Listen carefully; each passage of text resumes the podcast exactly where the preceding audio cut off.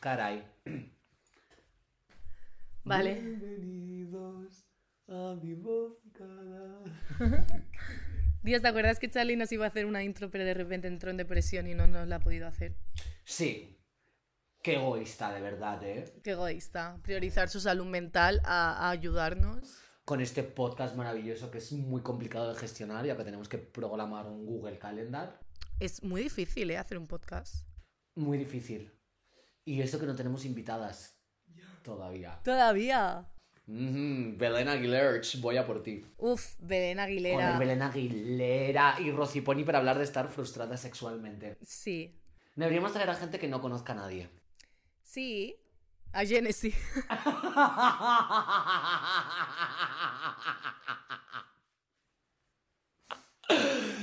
Bueno, hoy vamos a hablar de la culpa, que es una cosa muy recurrente en nuestra vida, la de todas las personas, gracias a la cultura judio-cristiana, y también, sobre todo, en la vida de las mujeres. Porque creo que hay que empezar estableciendo una diferencia muy grande entre ser culpable de algo, barra responsable, con sentirse culpable de cosas. Creo que la culpabilidad viene como de, o sea, en el, en el, en nuestro como contexto occidental y más como de género, viene como de, de, de la cultura judio-cristiana. Entonces, como que estaría como mejor, eh, o sea, cuando creo que, que alguien tiene que, que reparar un daño que ha hecho, es mejor hablar de responsabilidad, de tomar esa responsabilidad. Creo que la culpa es algo más como fustigante, como de castigarte a ti mismo. A mí hay un punto que lo romantizo.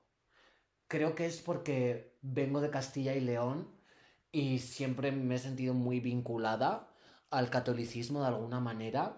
Entonces, el hecho de flagelarse, de mm, eh, ser una persona penitente, ¿no? De vivir como esa sensación de en algún momento evocar tu vida a un fuego eterno porque eres una pecadora que no merece el perdón de nadie.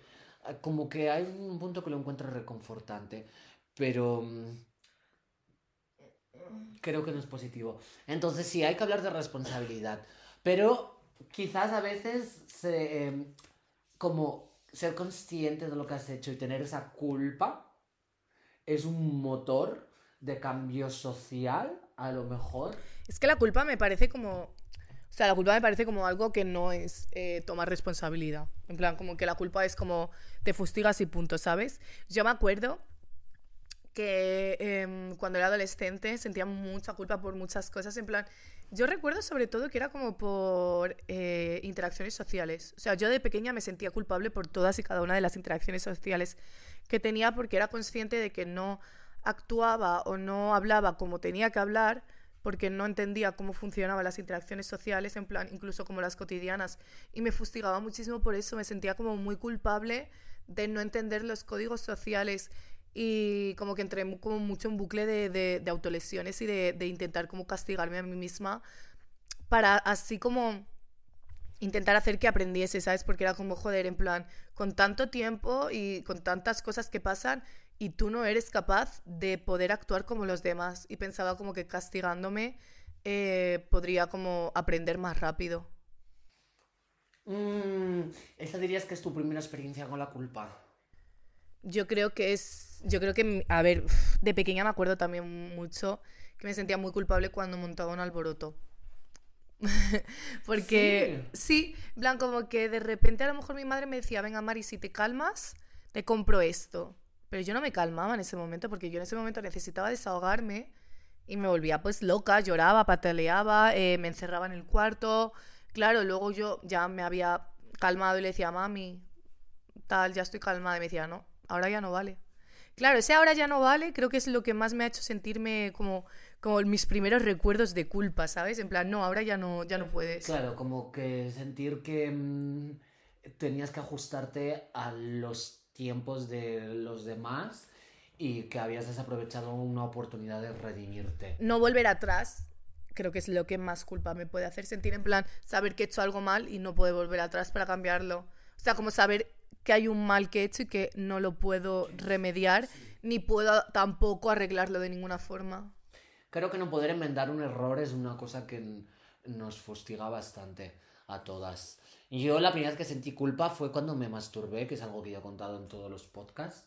Y en general como el sentir impulso sexual, tener líbido, no poder refrenar esa sensación me hacía sentir muy culpable. Y esto sí que está muy relacionado con la religión, porque es que sencillamente yo pensaba que era pues una pecadora. Eh, Con lo cual, em, todas como esas primeras incursiones en la vida sexual adolescente me hacían sentir muy culpable. Pero la verdad es que nunca he sentido una culpa eh, excesiva hasta como que ya empecé a mm, de alguna manera encontrar más mi identidad de género. Cosa que me parece muy graciosa, ¿no? Que a medida que me iba aproximando al espectro femenino, iba socializando más también en la culpa. Porque cuando era pequeña, pues si montaba una pataleta, como que yo sentía que tenía la razón.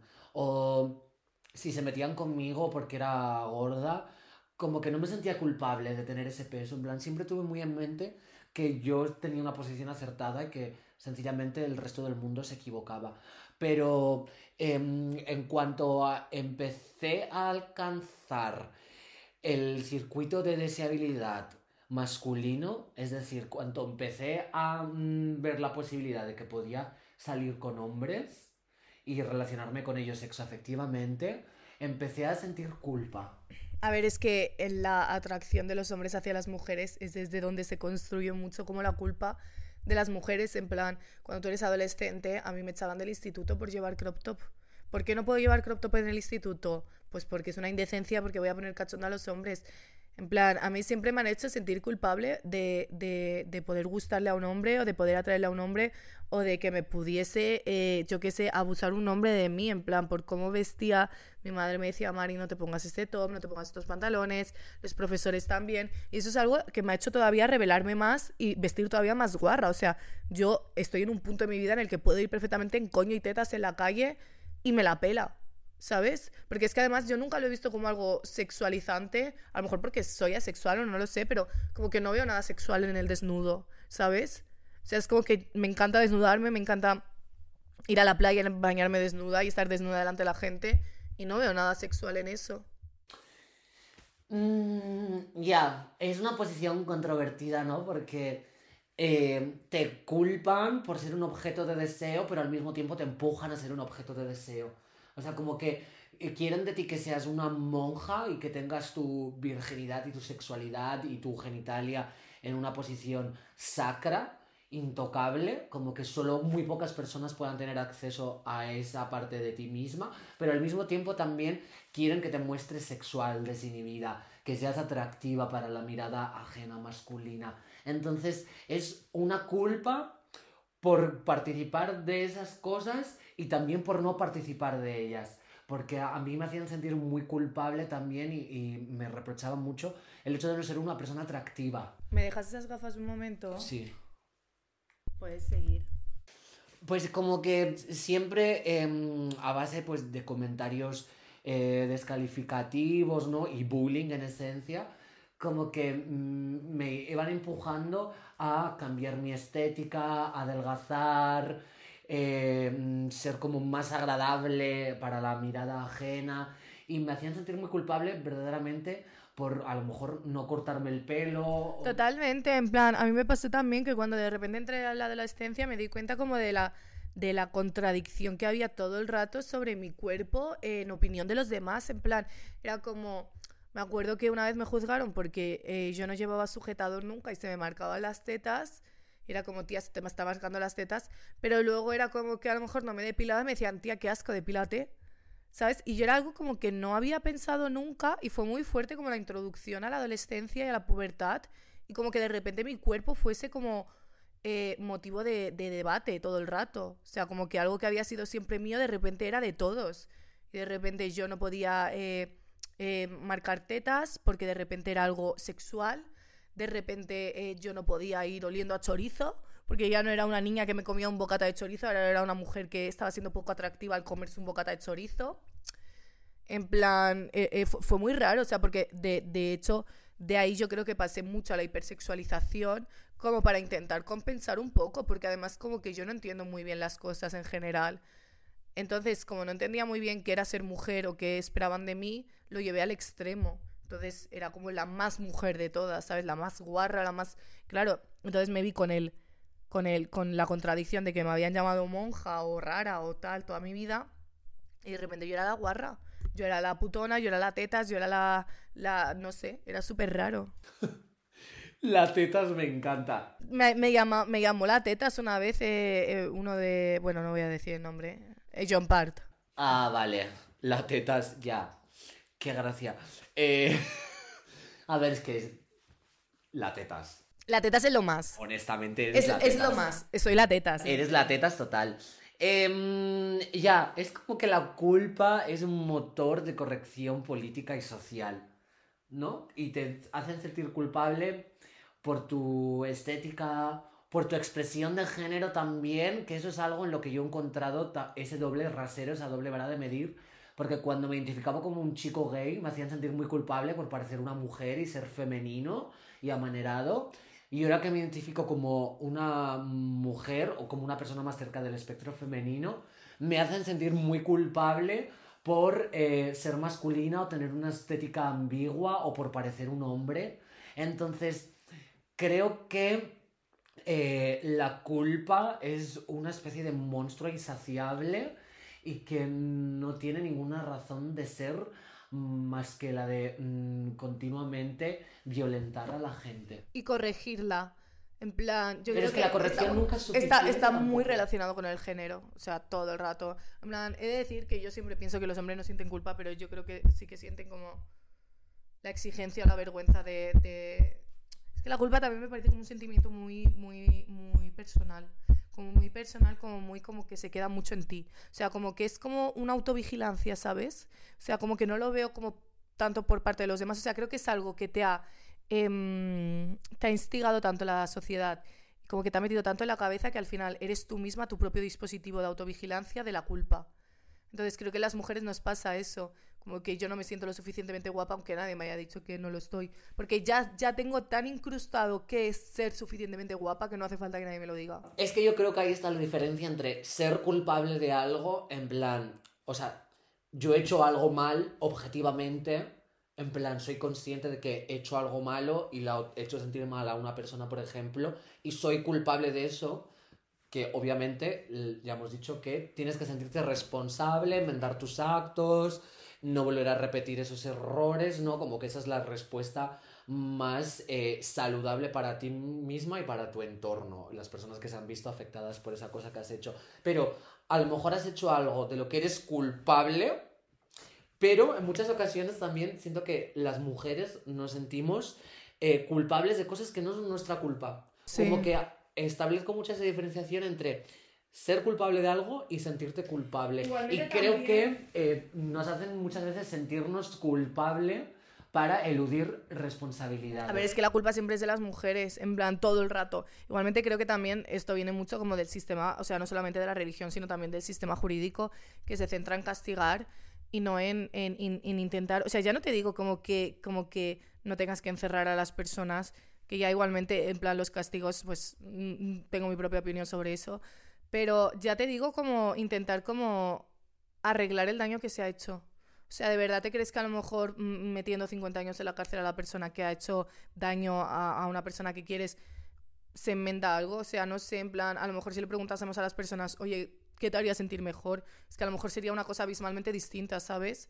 En plan no sé, es, es, complicado y el miedo a tener que aceptar responsabilidades, al miedo al castigo, o sea, que esté todo tan eh, marcado por el castigo hace que la gente tenga miedo al castigo y que no pueda aceptar ni reconocer lo que hace mal, porque a lo mejor lo que estás haciendo mal te hace eh, que se te cancele tu vida para siempre, que todo el mundo te desprecie, que te metan en la cárcel, entonces que las cosas tengan consecuencias tan grandes y que no puedas, y que haya cosas como que se vean como irremediables, me parece terrorífico, porque es como que alguien puede cometer un error y a lo mejor es grave, pero ah, eh, no se busca el, remediar el daño, que yo creo que es lo importante. Se busca el castigo hacia esa persona. Y lo que decías de las mujeres, pues totalmente. En plan, mira tú cuando... sea, no sé, por ejemplo, cuando, cuando alguien, eh, un tío, viola a una mujer o lo que sea, o un adolescente hace algo, es como, ¿dónde está la madre? Mm, ¿Sabes? O sea, es como que siempre se, se busca la madre, en plan, ¿dónde estaba la madre? ¿Qué estaba haciendo la madre? O cuando, no sé, o sea, siempre como que también cuando hay eh, un problema de, de, una mujer y un hombre y se entra un conflicto en eso, yo no siento que el hombre tenga como que estar todo el rato intentando eh, hacer que no es culpable. Yo creo que la mujer tiene que ser la que tiene que demostrar que es víctima. O sea, sí, la, los hombres siempre normalmente gozan de presunción de inocencia, sí. mientras que las mujeres, o también es extrapolable a una persona hetero y una persona eh, LGBT.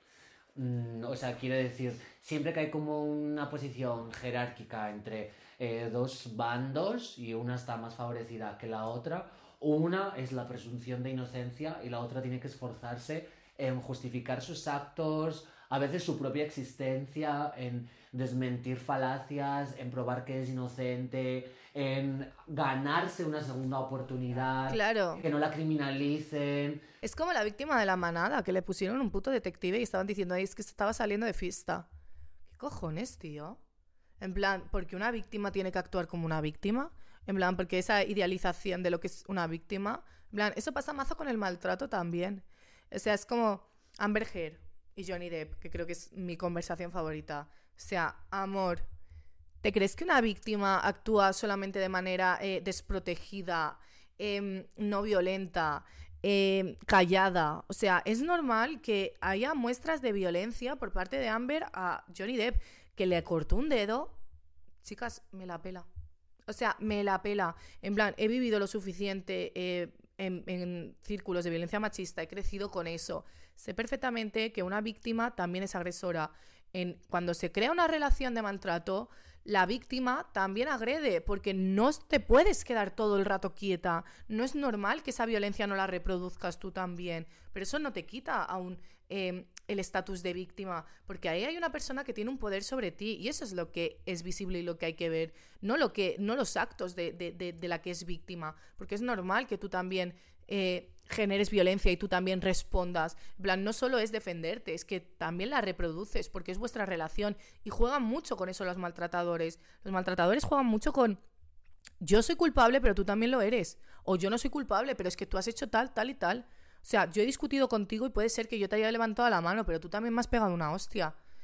No estáis al mismo nivel. O sea, cualquier persona que esté en una relación de maltrato y que, y que yo qué sé, escuche esto, lo que sea, de verdad que no estáis al mismo nivel. En plan, que tú le hayas pegado a tu pareja eh, cuando tu pareja te está pegando, no te convierte a ti también en una maltratadora.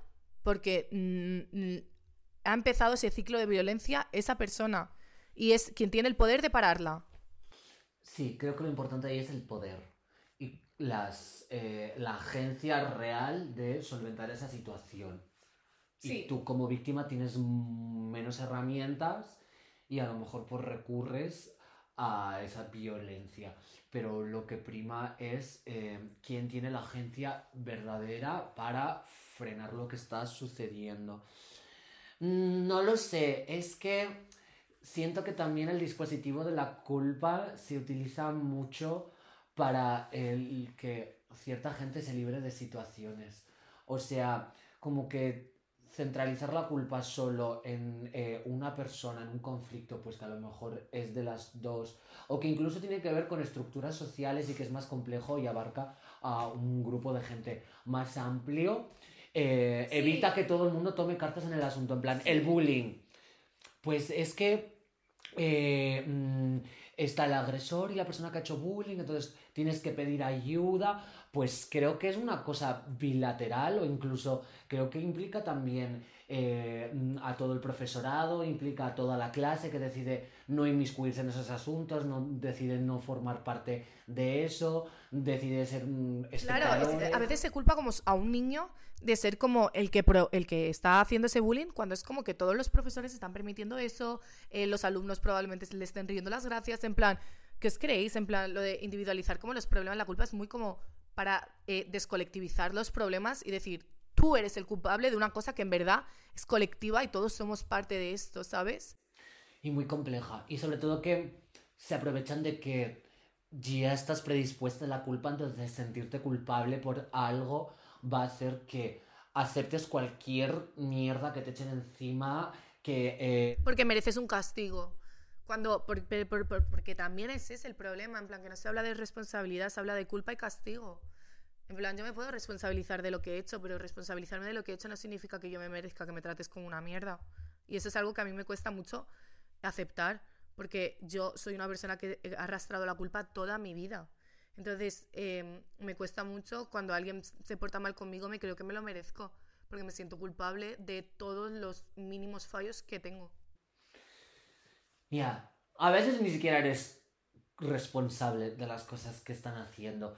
Y creo que mm, ocurre mucho, o sea, no todos los hombres son malos, ya lo sabemos, pero eh, como que siento que muchos hombres no se mueven por esa culpa judio-cristiana, sino que se mueven por un acto de vergüenza. Ni por responsabilidad, o sea, un hombre no se va a responsabilizar de lo que te ha hecho en la puta vida. Siente vergüenza. Porque es, es como Cuando que... les dejas en evidencia empiezan a tomar cartas en el asunto. Solo cuando siente que hay un dispositivo más complejo y más amplio que les está señalando es cuando van a darse cuenta en apariencia de que han hecho algo mal y van a intentar enmendarlo de una forma totalmente lacia, insustancial y que no parte de una reflexión genuina. O sea, me he dado cuenta a través de muchas relaciones muy tóxicas que he tenido y también como de cosas menos problemáticas, pero con parejas mías, que si pueden evitar responsabilizarse gracias a que tú te sientas culpable y dejarte incluso como de una loca, mientras ellos simplemente atienden a sus propios tiempos personales y evitan tomar cartas en el asunto, lo van a hacer porque no sienten ese remordimiento. A lo mejor son conscientes de que están haciendo algo dañino, pero no sienten esa culpa que les arde por dentro. Simplemente van a reaccionar en cuanto tú eres capaz de señalarles y tienes un dispositivo a tus espaldas que te da la razón. Es que yo creo que el problema también no es como que no sientan esa culpa, sino que es que no se sienten esa responsabilidad. En plan, nunca van a sentir la responsabilidad de que te han hecho daño y de que ellos lo tienen que arreglar, pero como nosotras tenemos que arreglar todo el rato lo que ellos hacen y lo que nosotras hacemos y lo que todo el mundo hace, sentimos la responsabilidad de todo. O sea, entonces nos mata esa culpa porque la manera en la que eh, operamos es con, con, con, con, la culpa y es como también nos la meten los demás. O sea, yo creo que de manera propia pues nos sentimos responsables de las cosas que hacemos mal y de las cosas que hacen mal los demás, pero eh, la manera en la que se traduce con nuestra, nuestra lógica occidental, eh, nuestra lógica judeocristiana, es a través de la culpa. Entonces es como, vale, pues merezco, merezco este castigo. En cambio, los hombres es como que le tienen mucho miedo a la vergüenza social. O sea, no sé muy bien si es porque tienen como más eh, presión de tener que ser como el, el, el macho, el tal, el que lo hace todo bien, el que no sé qué. O sea, les cuesta mucho asumir un error. Tal vez sea porque, porque, porque nunca les han obligado a asumir errores. Porque a los hombres no se les no se les fustiga tanto, creo, por las cosas que hacen mal como a nosotras. O sea, es lo típico de que estás en una cena de Navidad y tu padre o tu tío empiezan a decir eh, 400.000 barbaridades cuando tú le dices, cállate la puta boca, ¿qué coño haces hablando mal de, yo qué sé, de mi madre o qué coño haces siendo, diciendo cosas misóginas? Toda la mesa, nadie le ha dicho nada a tu padre, pero ¿sabes a quién le va a decir algo por enfrentarte a tu padre? A ti. A ti. Te van a decir, ¿por qué le hablas así a tu padre? ¿Por qué eh, te enfadas con tu padre? Sí, como que estás montando un escándalo que es innecesario, Sí. porque no sienten que se tengan que involucrar, porque la culpa es individual y la tiene o una o la otra, pero quizás la responsabilidad sería de toda la mesa o de intervenir, o al menos si no han tenido la decencia o no han sabido cómo reaccionar en el momento, de respaldar a la persona que está dando la cara y apoyarla, aunque solo sea quedándose a su lado. Pero es más fácil eh, culpabilizar a un individuo concreto de una situación eh, incómoda o de un conflicto que en realidad no lo estás generando tú que te estás comiendo la culpa, sino que se ha generado por la otra persona que no va a asumir la responsabilidad bajo ninguno. Claro, es lo mismo que Amber Heard y Johnny Depp. En plan, amor, ese hombre le ha sacado 20 años. A, a- Amber Heard, en plan, la conocí cuando era una niña. O sea, mm, Puede ser que, o sea, lo único que se ve son las reacciones. Me acuerdo cuando yo era pequeña también que mi padre, cuando trataba mal a mi madre, mi madre chillaba mucho. Mi padre era una persona más silenciosa, en plan, mi padre era mal, bueno, no voy a no voy a decir esto, pero em, o sea, era más silencioso, entonces era como que cuando, cuando pasaba eso, eh, se le escuchaba a mi madre, la gente se pensaba, la gente, los vecinos, todo el mundo se pensaba que mi madre estaba loca, que mi madre era, era la mala, que mi madre era la loca, pero porque todo el mundo ve la reacción, pero nadie ve lo que hay detrás, porque es mucho más complejo. En plan, todo el mundo ve, por ejemplo, que hay migrantes que roban, pero nadie ve por qué los migrantes a lo mejor están robando, ¿sabes? En plan, yo qué sé, o sea, es como en el Raval. En el Raval hay mucha gente robando. Gente pobre, gente migrante, gente no migrante, etc. Eh, pero culpabilizan a la gente migrante, a la gente del barrio, a la gente que vive en Raval, de robar a los guiris. Amor, esos turistas puede ser que de manera directa no les estén haciendo nada a esas personas que viven en el Raval, pero de manera indirecta sí. los alquileres del Raval están subiendo un montón porque hay un montón de Airbnbs y la gente ya no puede vivir ahí, están gentrificándolo con tiendas vintage de mierda a la que van putos guiris de los cojones y luego eh, les roban la cartera y se ponen a llorar. Jódete. Yo he estado años en el Raval y nadie me ha robado la puñetera cartera porque vivo ahí. Porque soy del barrio, o sea, era del barrio, en plan, vivía en el barrio, estaba en el barrio eh, diariamente y no soy imbécil. ¿Sabes? Que obviamente tampoco voy a negar en plan que otros vecinos estén molestos por el grado de delincuencia o el grado de, de violencia que hay, pero que todo tiene un trasfondo, ¿sabes? Sí, y que es más fácil, pues, de nuevo, culpar y castigar que responsabilizarse colectivamente de lo que está sucediendo y atender a la raíz de los problemas. También yo con ese tema creo que la delincuencia es una herramienta para parar la gentrificación. O sea, me parece como bien, en cierta manera, que se den esas situaciones si es la única respuesta o quizás la más sencilla y la más asequible en un mundo donde los trámites jurídicos son tan sumamente complicados e injustos, sobre todo para la gente migrante, me parece que está bien que recurran a eso para poder subsistir, sacarse las castañas del fuego y parar una serie de eh, cuestiones que mm, A mí me parece que ojalá no ocurriese. Pero es como, por ejemplo, con la, con, la, con, la, con la vivienda. En plan, la gente ve que eh, no hay casas, que están desahuciando, que se está ejerciendo un montón de violencia hacia toda la población, porque la gente se está gastando todo su puñetero sueldo en poder vivir en una casa de mierda, mientras que eh, los caseros se están enriqueciendo a nuestra costa. Y luego, cuando ocupan, todo el mundo se echa las manos a la cabeza. Amor, ¿qué pretendes? O sea, ¿qué pretendes? ¿Qué pretendes? ¿Que la gente se quede de brazos cruzados así? Ay, bueno, vale, me van a desahuciar, eh, me van a joder la vida, eh, voy a tener que pagar mil euros de alquiler mientras cobro mil, eh, mil cien euros, mil trescientos, salario mínimo. Y nada, y voy a estar así y me voy a quedar de brazos cruzados. Pues no, claro que no. En plan, yo no entiendo por qué la gente tiene una vida tan de mierda y a la vez la defiende. Porque te sientes culpable de tener esa vida de mierda. Sí, es como meritocracia, es meritocracia. Si no has mejorado en la vida, si no has dado un glow up, si no has tenido tal, es porque no te has esforzado. Es, porque es tu culpa, es porque no has decidido tener mejor vida. Amor, emprende. Emprende, crea tu propia empresa, o invierte en criptomonedas. Hazte TikToker. Hazte TikToker. Eso me gusta. Eso me gusta, pero no todo el mundo puede ser TikToker, amor, porque literalmente hay unas exigencias. O sea, ¿tú conoces a una TikToker que no sea guapa? Mmm. Ya. Tal vez las que son extremadamente graciosas, porque literalmente las chicas que no hemos crecido siendo tan guapas, hemos crecido siendo muy graciosas y luego hemos, luego hemos dado un glow up y somos increíblemente guapas y graciosas a la vez. Pero. Em, pero soy perfecta. Pero bueno, lo que decía, soy perfecta. A mí me pasó eso, yo era muy fea también de pequeña y me respaldaba mucho, uno, en ser muy graciosa y dos, en ser perfecta académicamente porque eran las únicas herramientas que tenía para, en esencia, no ser una mierda de persona. Y lo sigues siendo. Y lo sigo siendo. El que una mierda de persona o perfecta académicamente. La culpa. Eh, sí, la meritocracia es una manera de culpa social. De culpabilizar y de individualizar los problemas en plan, amor. Mm, La eh, patologización es una manera de culpabilizar eh, individualmente a las personas, ¿no? Sí. Tú estás enferma, depende de ti curarte. Lo peor es que te despojan de tu, de tu responsabilidad en realidad. En plan, antes la gente podía tener más responsabilidad sobre su vida, ahora mismo no.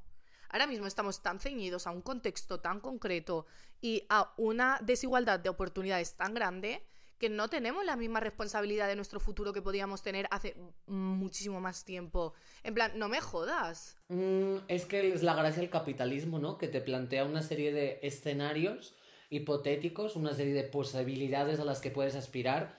Tener una buena vivienda, ganar dinero, comprarte un Ferrari, pero no te da una agencia real para conseguir todas esas cosas. No, te responsabiliza de un control que no está en tu mano. O sea, te responsabiliza de que logres unas cosas que no están en tu mano Que no y ti. que se deben a, a- a una, a un golpe de suerte, a unas inestabilidades en plan... No, o sea, es como en las empresas. Yo no creo que, que, que antes la gente se involucrase tanto en su puñetera empresa. Yo, tú no sabes la de horas extra que yo he echado. Tú no sabes la de horas extra que yo he echado por una empresa que me importa una mierda, que factura millones de euros a mi costa, a costa de mi trabajo y a costa de mis horas extra. Y que me, trataba, me trataban como una mierda. Entonces, que me diesen tanta responsabilidad, en plan, tienes que llegar a estos números, tienes que hacer esto, tienes que hacer lo otro, y si no es todo tu culpa. Que me diesen tanta responsabilidad en un contexto en el que era todo tan inestable, o sea, me podían echar en cualquier momento. Eh, yo era un peón, o sea, un peón así de pequeño eh, en a toda a la cadena que hay y toda la competencia capitalista y los proveedores y, y toda la economía que, que- que está en- envuelta en eso. Sobre todo era sustituible. Y yo me sentía la más responsable de todas. O sea, yo sentía que toda esa empresa la estaba llevando yo a cuestas, haciendo horas extra, eh, teniendo que tener la energía al 100% todo el rato. ¿Por qué? Porque si es que en verdad soy tan sustituible.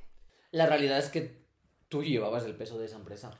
O sea, la Sí. gracia es que los trabajadores sostienen el peso de las empresas. Pero- o sea, tú haces la gestión de las finanzas, eres un jefe. Vale, eres el CEO de todo. Pero sin los trabajadores no eres nada. Y es gracioso porque a pesar de tener toda esa responsabilidad de tú ser la, eh, la mano de obra y la fuerza de producción principal, eres totalmente reemplazable. Entonces tienes mucho poder y a la vez no tienes. No tienes nada. ninguno, no, porque tenemos, no es poder, tengo toda la responsabilidad del mundo, pero cero poder. Tengo cero poder de cambio, tengo cero poder de poder eh, gestionar las cosas como a mí me gustaría, pero tengo toda la responsabilidad del mundo. En plan, me responsabilizan de algo que yo no puedo, eh, no puedo tratar. O sea, que yo no puedo gestionar de verdad. Y yo veía, por ejemplo, a mi encargada y decía, es que das pena, tía. Das pena estando en dos lugares distintos eh, trabajando el doble que cualquier persona con tu mismo puesto de trabajo, cobrando la misma mierda y tirándonos mierda a nosotras. ¿Qué haces?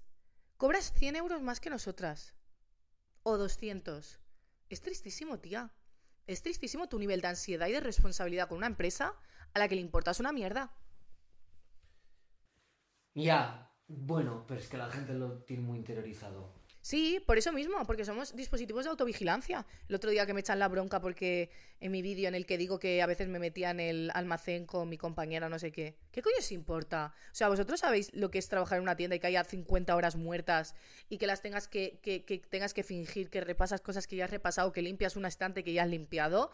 Pues me iba con mi puñetera compañera al almacén y me ponía a hablar con ella. Y ya está. Y no le estaba cargando el trabajo a nadie, porque cualquier persona que ha trabajado en hostelería, en retail, en lo que sea, sabe que los compañeros es lo único salvable, o depende de la situación, pero literalmente somos los únicos que nos apoyamos entre nosotros. Yo a veces no me he cogido unas vacaciones o no me he cogido en mis días libres porque mi, un familiar mío estaba enfermo y de hecho murió y no pude ir a verle porque no tenían cómo sustituirme en el puto trabajo y me sentía yo responsable de que mis compañeras no hiciesen putas horas extra. ¿Es mi problema que mis compañeras tengan que hacer horas extra para que yo pueda ver a un familiar que está enfermo?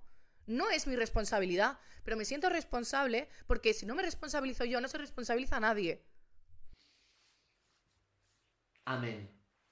En plan, me da mucha rabia. Es que la gente es muy pesada con eso. O sea, Y obviamente también, dentro de, la culpa que hemos hablado del género, no, no hablamos igual de la culpa en plan. O sea, creo que también eh, algo que hay mucho es como la culpa blanca, que eso es otro tema, en plan, que es como de personas afrodescendientes.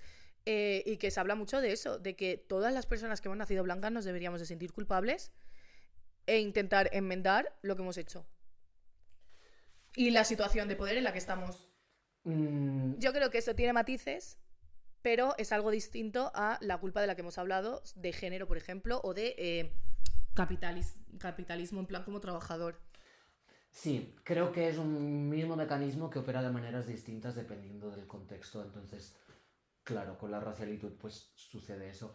Ahí yo sí que veo eso que te comentaba al principio de utilizar la culpa como un motor de cambio social. Sí. En plan, es que mm, me siento muy culpable de todo lo que sucede con las personas racializadas, eh, de ser una persona que tiene derecho a voto mientras hay gente que no tiene la ciudadanía y que están sosteniendo la economía y yo estoy tomando la decisión de votar eh, a un partido progresista. Es que parece... Pero que deja la valla en Melilla, por ejemplo, Sí. o que no soluciona la ilegalización de las personas migrantes, como me siento tremendamente culpable de votar un partido porque favorece mis privilegios de persona eh, trans blanca, sabiendo que está negando realidades o invisibilizando realidades o haciendo como si no pasara nada con la gente migrante que ya es que ni siquiera atienden a su perspectiva de género, a su condición de homosexual, de trans. Es que mm, es, tiene todo que ver con su racialitud, con su ilegalización, con su eh, posición de persona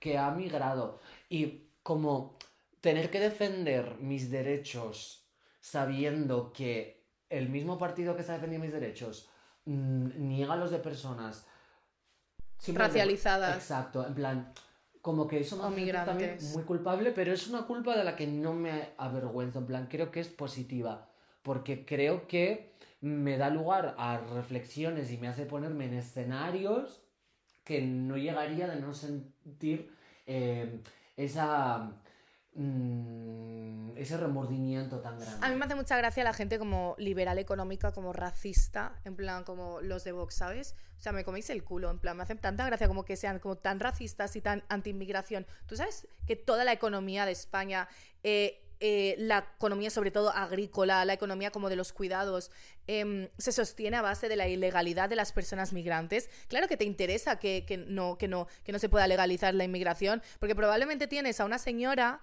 eh, que está cuidando de tu padre porque no te sale de los cojones limpiarle tú los pañales, la tienes cobrando 50 horas, eh, o sea, por 50 horas, 5 putos duros, y te viene de puta madre. Te viene de puta madre, a todos nos viene de puta madre que la gente migrante sea ilegal. Porque el agricultor eh, que, que- que está en, en, en- yo qué sé, ¿dónde estaba? ¿Dónde había muchos agricultores? Almería. En Almería, pues en Almería mismo. En plan, tía, pues te viene de puta madre que cobre eh, la persona eh, 50 céntimos la hora por estar eh, 50 horas al sol. Entonces, mm, tú eres el que está disfrutando luego de estar en una posición más privilegiada que esa persona y no tener que hacer esos trabajos de mierda. En plan, porque al final la economía española se hundiría si la inmigración fuese legal y si no hubiese tanta irregularidad. Porque es que, de verdad, que es que ni siquiera es como que o sea, vienen aquí por temporadas y se acepta estatalmente. Se acepta estatalmente que la gente venga aquí por temporadas y que nunca tengan la puta eh, nacionalidad. O sea, puedes venir aquí seis meses a eh, deslomarte y estar explotado, pero luego te tienes que volver a tu puto país. Y eso pasó con las temporadas, con las tempore- con Las tempor- temporadas de la fresa. temporeras de Huelva. Las temporeras de Huelva fue un caso en el que mm, más de 100 mujeres estuvieron acusando eh, de abusos sexuales y de abusos laborales a, a- a agricultores. Perdieron el juicio, las querían eh, devolver a su país. La gente empezó a decir, no, es que se han puesto esto como excusa para poder quedarse en España. Y ella será como, no me quiero quedar en España ni de puta coña. Me quiero ir, pero quiero que se, que, que se haga justicia, que se visibilice lo que acaba de pasar. En plan, ¿no sabéis la de mierda que hay detrás de eso? La de gente migrante, todo, todo, o sea, toda la gente que está cuidando de vuestros abuelos, de vuestras eh, madres enfermas, son gente migrante. La mayoría de personas que están en esos trabajos de cuidado son gente migrante a las que les pagan una puta mierda. Y no es su culpa. En plan, y, luego eh, es eso, lo de la ciudadanía, que es absurdo. O sea, estamos como. Tenemos un privilegio solamente por haber nacido en España. En el que se están. eh, o sea, y si hacemos uso de ese privilegio, estamos haciendo. Estamos mm, reproduciendo y legitimando que exista ese privilegio. Entonces, No sé, yo creo que deberíamos de quemar nuestro DNI e ir a vivir a una ocupa. A mí me parece bien, pero tengo mucha ropa. Ya, yo es algo que no voy a hacer. Lo del DNI es algo como que siento que tiene tanto, tan poco poder sobre mí. En plan, es que me da tan igual que ponga Iván González. En plan, es que no siento que tenga ninguna relevancia. No sé, también es que como nunca me pongo enferma no tengo que hacer trámites legales. Uf, a una compañera mía de trabajo que estaba intentando conseguir la nacionalidad y la echaron del trabajo acusándola de robar. Yo no voy a decir nada, pero Ya. es tan fuerte. En plan, es que están en una situación tan, tan, tan, tan Vulnerable. eh, vulnerable. Tan vulnerable. En plan, es horrible. O sea, no solo tienen que pasar la experiencia migratoria de venir aquí, sino que además tienen, o sea, la valla de Melilla, todo, y además es que me parece absurdo. O sea, hay, por ejemplo, un programa de Jordi Évole que está hablando como discutiendo sobre la valla de Melilla, sobre si se usa o no abuso policial. ¿Qué coño hacéis discutiendo sobre eso? O sea, ¿qué ya. coño hace una valla ahí? ¿Por qué todos los políticos nadie habla de eso? ¿Por qué nadie habla de que hay una puta valla en la que un montón de gente pierde la vida, donde hay un montón de brutalidad policial, eh, separándonos de otras personas que necesitan a lo mejor migrar? Y luego vienen aquí 50 alemanes a comprarse casas en Mallorca, eh, a hacer que suban los alquileres, a especular con la vivienda y a ser, eh, quemarse al sol y ser guiris y ser unos hooligans. Y nada, bienvenido seas, vamos a servirte todo lo que quieras y vamos a basar toda la economía en eh, tus cuidados. A- a- guiri de mierda. Yo pensaba eso mucho de pequeña, porque siempre escuchaba a mis padres eh, argumentar cosas eh, racistas y pues como que oía mucho por la televisión y en mi colegio eh, a compañeros que decían que venían a robarnos el trabajo, ¿no? Y a imponernos su cultura. Y claro, yo que me he criado en Magaluf, yo pensaba, pero si los que están imponiéndonos su cultura precisamente son los alemanes y los británicos, o sea, todos los bares, toda la restauración, todos los negocios que había alrededor de mi casa estaban destinados a gente británica y alemana.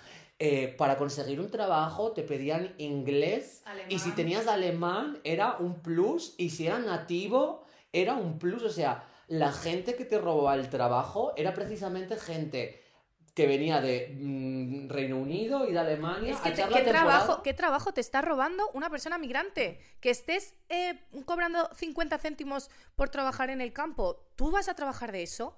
Pedazo de imbécil. Claro, pues yo pensaba, ¿cómo nos van a estar robando e imponiendo su cultura la gente migrante si todo lo que veo a mi alrededor es para los guiris? O sea, Claro. los alquileres, los hoteles. Mi madre trabajaba en un hotel, mi padre arreglaba las discotecas donde los guiris desempeñaban su ocio recreativo. Pero si es que querían poner una asignatura, una asignatura ahora, estaban como en las Islas Baleares hablando de poner una asignatura de turismo en el colegio, porque dicen que es muchísimo más necesaria y no sé qué. Amor, ¿tú sabes la tasa de abandono escolar que hay en las Islas Baleares? Es más, la más grande de Europa. La más grande de Europa, en plan, todo el mundo deja el puto colegio para poder tener un... O sea, mm, abandonan la idea de poder tener un trabajo mejor para eh, dedicarse a- al turismo. Y al final la gente, tú has visto cómo es el turismo en Mallorca. Tú y yo hemos trabajado de camareras en Mallorca. No sabes la de cocaína que se meten los camareros. En plan, para poder aguantar el ritmo de trabajo. Es que acaban todos con 40 años, em, jodidos, hechos mierda, idos de la olla, tomando cerveza todo el día mientras trabajan y metidos de coca. Mi madre lo ha pasado muy mal. O sea, mi madre obviamente no es cocainómana. Pero está muy jodida de cosas físicas por haber trabajado limpiando en hoteles. Que ya es una actividad que es muy costosa y muy laboriosa. Imagínate si encima tienes que levantarte a las 7 de la mañana para fregar vómitos, meados, limpiar el desorden que ha dejado toda... Un guiri de mierda. Un guiri que ha venido solo a pasárselo bien, que toda tu economía esté basada en el disfrute de eh, gente que viene a hacer turismo. Y que te pisotea y pisotea a los locales. Que cambia eh, eh, como tus opciones a optar por un trabajo, porque obviamente si tú eres hijo de un alemán y de un inglés, vas a tener más alternativas laborales porque tienes esos idiomas Y indispensables. que no hay desarrollo económico en Mallorca de otro tipo. En plan, el sector terciario. A ver, en España en general hay un problema muy grande con que solo nos dediquemos al sector terciario, pero igualmente en Mallorca en particular no hay desarrollo tecnológico, científico. En plan, no hay nada más aparte de Turismo. turismo. Para británicos y alemanes, todo gira en torno a ellos. Y tienen la poca vergüenza de decir que los inmigrantes ilegales van a imponernos su cultura y a robarnos el trabajo. Venga, por favor, ¿a mí quién me está haciendo? En plan, ¿qué te están robando? ¿Un trabajo de 5 euros al mes? Pues a mí eh, los guiris me están robando la posibilidad de poder desarrollarme eh, artísticamente o, o- o científicamente, en plan, mm, como quieras decirlo, en, en Mallorca. O sea, en Mallorca no hay eh, desarrollo cultural, no hay desarrollo em, científico, no hay nada, no hay investigación, no hay absolutamente nada. Porque todo es el puto turismo. que están haciendo también? Que la gente no pueda ni vivir en Mallorca, de lo caros que son eh, todos los supermercados, las casas, em, las tiendas. Es que me vas a decir que eso no es realmente eh, una invasión y no es algo realmente colonizante y asqueroso. En plan, me van a comer el culo y les van a dar por culo. Creo que ya hemos terminado. Sí, adiós.